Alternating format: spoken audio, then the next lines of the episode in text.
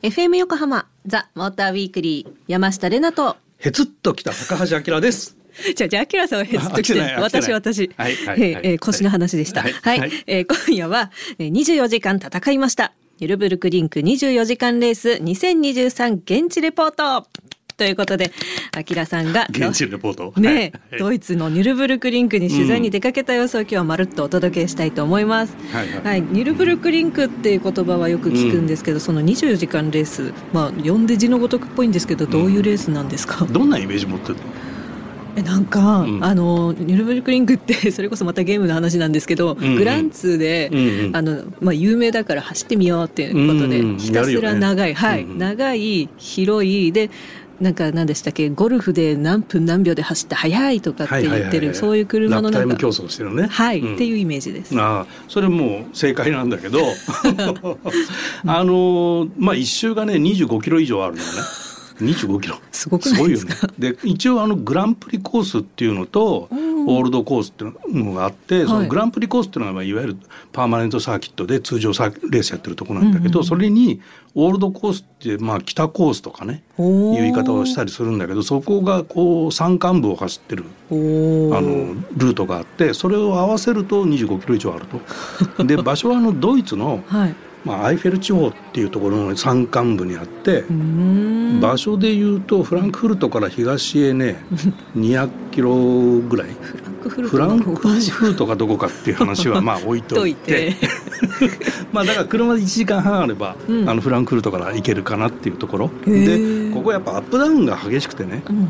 縦 G がかかるようなサーキットであんまりないんだけど 縦地がかかるようなこうカルッセルっていうコーナーがあるんだけど、はい、もうバンクになってるんだよ。でそういうところがあったりとか、うん、まあ6速全開で走ってるのにジャンプしちゃうとかね 車少し地面から浮き上がるような場所があったりとかこう一周を全開で走るっていうのはすごく難しいレベルのサーキットなのね。でそこを、はい、まあ130台が用意ドンするのよ。130台が。やだもういいよそんな用意ドンしなくて。そう。でまあ普通のレースっていうとまあ富士スピードウェイとかね、はい、ああいうとイメージしてもらって大体40代まあ50代は多分いないんだよね。でスーパー GT も GT327 台だし、はい。えー、GT515 台で42台でしょだまあそう考えると130台用意ドンはすげえなっていうとこ。こちゃこちゃしそう最初。そうそうそう。だからここで勝つことの意味とかね、うん、その新車の開発でよくニュルで鍛えるとかね、うんうんうんうん、なんかそういうのを考えていくとここって結構重要なんだなっていうのがなんとなく見えると思うんだけど、うん、で日本からもね、はい、まあ、トヨタ日産えー、スバルが参戦して、まあ、今年はねスバルがあまあ参戦していて、うんうんうん、まあ、メインとしてはね GT3 っていうのがトップカテゴリーにいて、はい。まあ、AMGGT3 とか、うん、BMW とか、うんうん、M3M4 とか、はい。はい、まあ、あとは今年はねドイツ車以外初めてのフェラーリが優勝した。フェラーリ GT3296GT3 っていうのを買って、はい、まあ、あともちろんポルシェが上昇チームとして有名なんだけどね、うんうんうん、まあ、そういうところで、まあ、日本車の挑戦をずっとしてるんだけど、はい、日本車が総合優勝したことは今までないと。でタイヤメーカーも当然そういうところなんで、えー、開発を兼ねて挑戦していて、うん、あのファルケンがスポンサーになってファルケンタイヤっていうのがスポンサーになってたり、はい、まあ、横浜タイヤも参戦してるし、うんうん、で今年はね東洋タイヤもワークスチームで参戦したりというようなところがニュル24時間ですね。はあなんかわからん。ミュージカルでいうとブロードウェイの超有名どころっていうイメージで聞いてましたけど、まあ、トップオブトップみたいな感じかもしれないね。ですよね。うん、そしてねなんといってもやっぱ山下的に気になるのが、やっぱグルメということで、うん、ドイツのグルメ。そう。あきらさんがね食リポしてくださっているので どんなメニューが登場するのかお聞きください。ドイツ人のソウルフードと言われてるカリービルストをね今買ってきました。パドックに売店があるんだけど、まあ、そこでソーセージを茹でたやつそれにあのソースをかけてカレー粉がまぶしてある食べ物なんですけどこれソウルフードって言われていてこれにまあフレンチフライをつけたりとかパンをつけたりとか、えまあ、そんな組み合わせでみんな食べてるんですね。これで9.5ユーロです、えちょっと食べてみますね。うん。うまいソースはあのバーベキューソースかな。簡単に言うと。うん。とても美味しいです。はい、えー、今ですね、えー、ドイツ初日のディナーの一人レストランに入りました、えー、頼んだのはウインナーシュニッツェル。あのドイツのね、えー、もう一つの定番メニューというかね、えー、皆さんご存知だと思うんだけどまあとんかつの平たいやつみたいなやつですよね。フライパンで多分焼くんだと思うんだけど、えー、それじゃあ早速食べてみたいと思います。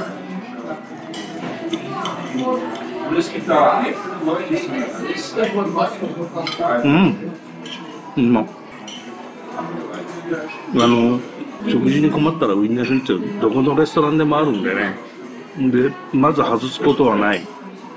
安定のメニューなんで覚えておくといいかもしれないですよね。はい。あきらさん、心からの馬が2回聞けましたね。美味しそう。ウインナーシュニッツェルって多分もう日本でもポピュラーだと思うんだけど、うん、まあウィン風カツレツみたいな。読んで字のごとく。読んで字のごとく、ねはい、いいですね、うん、なんかお腹空きましたよ。これさでも一人で録音してる時にさ、うん一人でいきなり喋り出したらさ周りのドイツ人からさジロって見られてどうした？みたいな。実は小声になっちゃったりしてさ。そんな決死の思いで取ってきていただいた食リポ、ありがとうございました、はい、あとなんかもういっぱいいっぱいなんですけど、今回はレースに関わるいろいろな方のコメントがあるということで、はいまずどなたからいきましょうか、あのこの番組にもね以前出てもらったジャーナリストでありレーシングドライバーであるね、あの人にちょっとインタビューしてきたの。で、まあニュルの魅力についてあの語ってもらったんだけど今回は、はい、あの東洋タイヤプロクセスチームからエントリーしている木下隆君で、はい、モーターホームでちょっとインタビューしたんで聞いてください。はい。こんにちは、木下隆之です。よろしくお願いします。えー、ちょっとニュルの魅力について、はい、えー、ちょっと語ってもらいたいなと思ってるんだけど、はい、まあ日本人最多の出場回数だと思うんだけど、なんでそんなニュルが好きなの？えーとですね、まあやっぱりコースが過激だということだと思うんですよね。えー、これだけ狭くてアップダウンがあってすごくうねっていて、うん、そして超高速なので、うん、6速でブラインドコーナーに全開で突っ込んでいくみたいなことを要求されると。いうのがこうしかないのでね世界の中で、それに見せられてるということだと思いますよね。苦しいのが好きとかそういうこと？それとも自分の知らない限界の世界が見えるとかそういうこと？どういうことなんだろう？まあチャレンジ精神だと思うんですよ、その恐怖に打ち勝って攻めるという。で今までいろんなレースをやってますけども例えばスーパー GT なんかはライバルと競り合って抜くという、この魅力が詰まっていて、うんうん、それはそれで面白い、うん、それからスーパー耐久なんかはその車の性能を上手に引き出すという、まあ、そんなことが求められると思うんですね。うん、です。まあ、そのレースもずっとやってきたんですけども、うん初めてレースをやった時のことを思うと、うん、誰よりもアクセル踏んでやるとか、うんうん、誰よりも奥まで突っ込んでやるとか、うんうん、俺は怖くないんだよとか、うんうん、そういう幼稚な思いがあったと思うんですけども、うんうん、それがだんだんこう発揮する場がなくなってきて、うん、でふとニュルに来てみると、それがあったということですね。なのでいまだに俺は誰よりも突っ込んでやるぜみたいな。そしてニルはそんなコースなので、うんうん。えー、そしてアクセルを踏み続けるとそれタイムに影響してくるっていうのがね、まあ、これまあ失礼な話になっちゃうんですけどスーパー耐久だとあんまりアクセル踏みすぎると遅いよとかね、うんうん、そうなっちゃうことのストレスがあったんですけど、うんうん、ニルはもうなくて、うんうん、行けば行くほど速く走れるという、うん、これが刺激になってるんだと思うんですよね。なるほどすごい話だよね なんか男性心理だなって思いました。うん、まあ本人はなんか幼稚なっていうふうに表現してるけど、うんうんうん、もうその早く走らせるための計算のないレースってことだよね。とにかく踏めと。もうド M じゃないとこんな怖くてねできないと思いますけど、まあそれまあ日本人最多ってたけど20年以上もう彼は走り続けてる、うん、素晴らしいです、うん、はい、はい、さて後半もまだまだニュルブルクリンク24時間レース特集。あの選手も登場します。お楽しみに。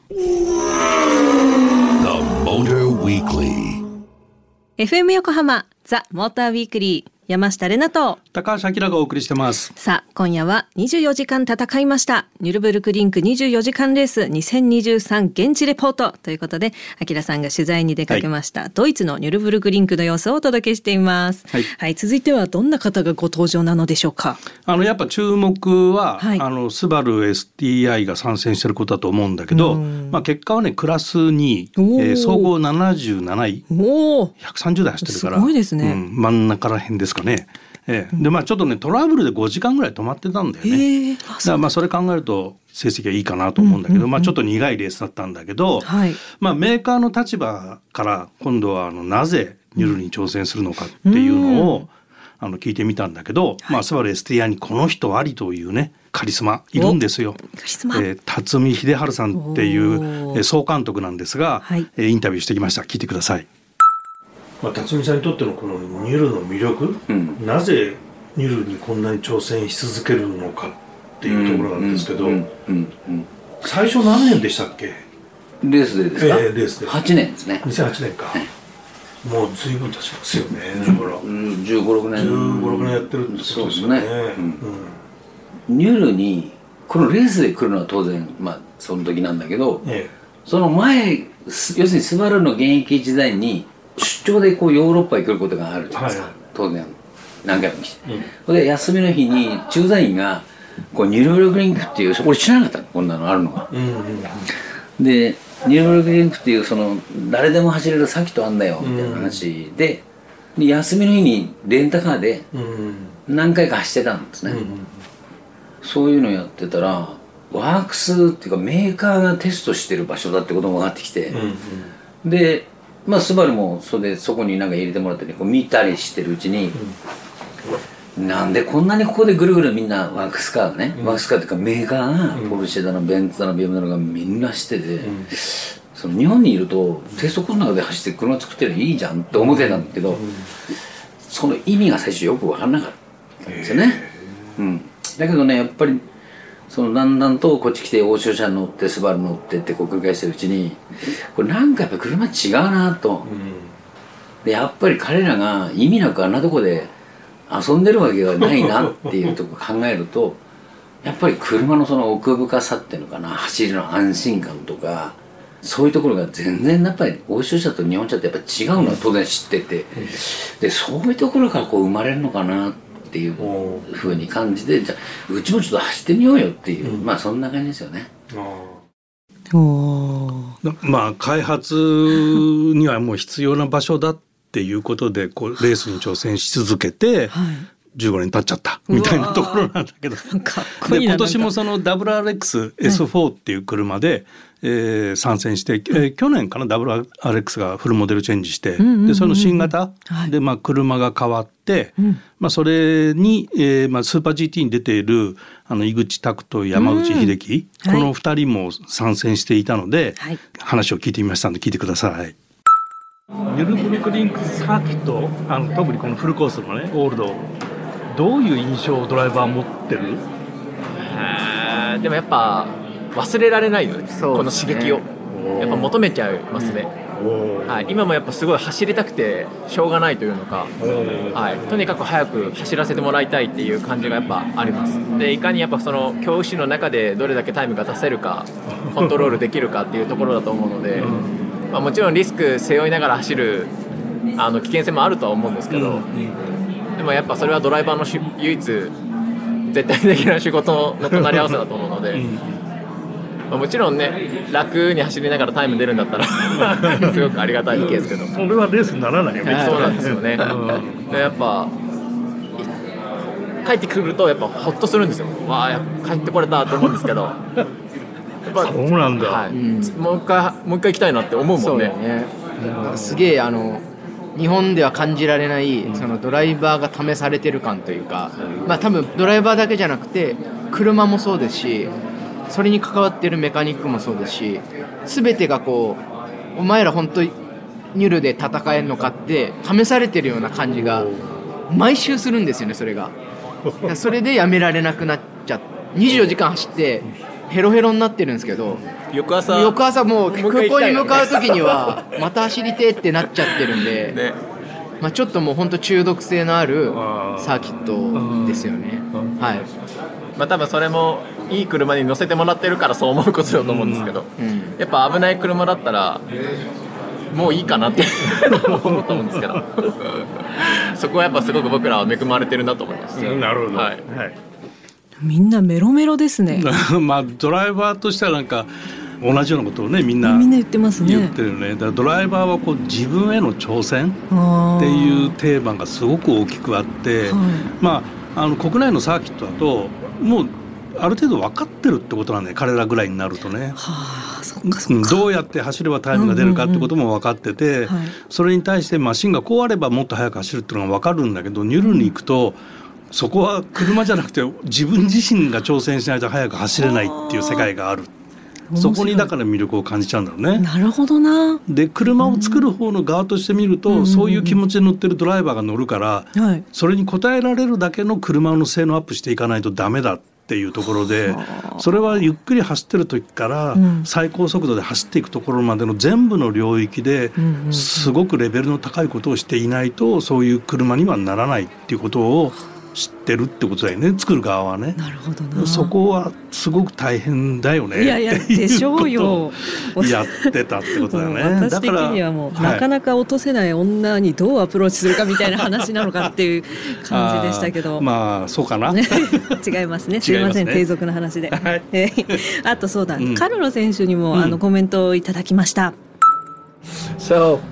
Um, yeah, obviously is my 12th participation with Subaru. My first time was in 2010. スバルでの参加は12回目です。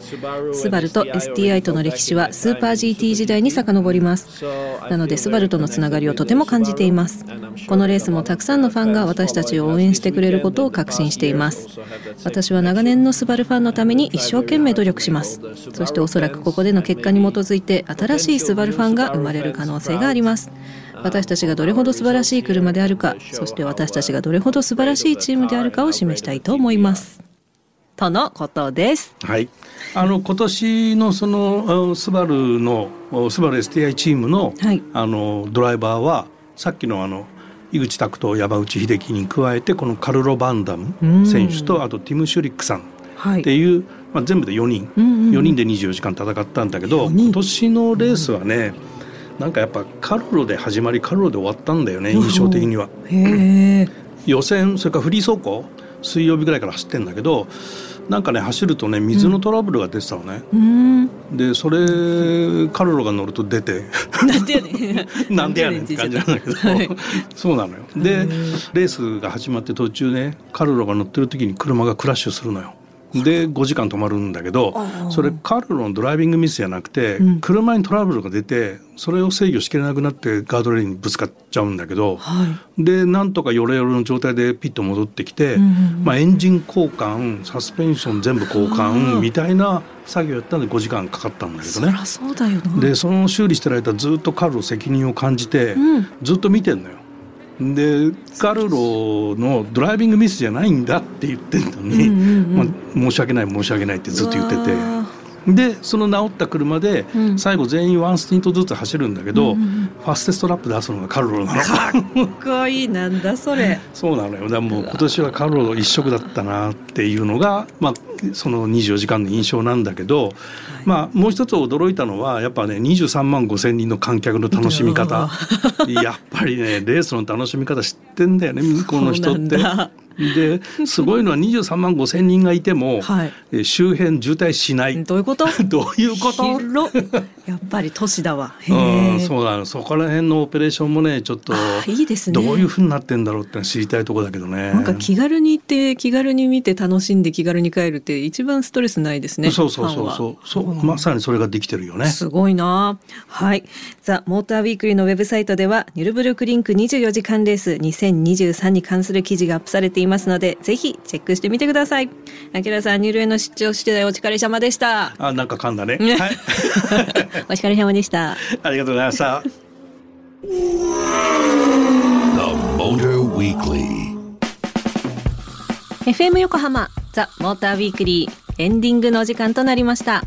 今夜は24時間戦いました。ニュルブルクリンク24時間レース2023現地レポートと題してたっぷりお届けしてみきましたがはい噛んでる今日、うん、リスナーの皆さんにお土産があります、えー、ニュルのステッカー大中小1種類と STI のラバー製ブレスバンドそしてサングラスをセットにしてこれ3名様の方にプレゼントします。大中小は選べませんがお楽しみにという感じでございます。あのニュルのコースレイアウトがデザインされたステッカーなんでよまあ詳しい人はよく知ってると思うんだけど、うんうんうん、オシャンティーですとても、うん、25キロのコース図が書いてあるはい、これで皆さん制覇してください。はい。欲しいという方は番組宛てにメッセージを添えてメールをお送りください。6月のテーマは失って気づいた大切なことものということで、えー、募集してるんですけれども例えば、えー、キトキト侍さんからこんなメールをいただきました失って気づく大切なものはリモコンです。特に季節家電のエアコンのリモコンが使うたびいつもここにあったのにと探しています、うん、探すとしっかり出てくるので安心しています。はい、こういう感じです。素晴らしいですね。関戸侍さんメッセージありがとうございました。えー、この、えー、失って気づいた大切なこともの宛先は tm アットマーク fm 横浜 jp tm アットマーク fm 横浜 jp たくさんのご応募お待ちしています。そして番組オフィシャルツイッターもありますのでチェックよろしくお願いいたします。ということでここまでのお相手は山下れなとモータージャーナリストの高橋明でした。また来週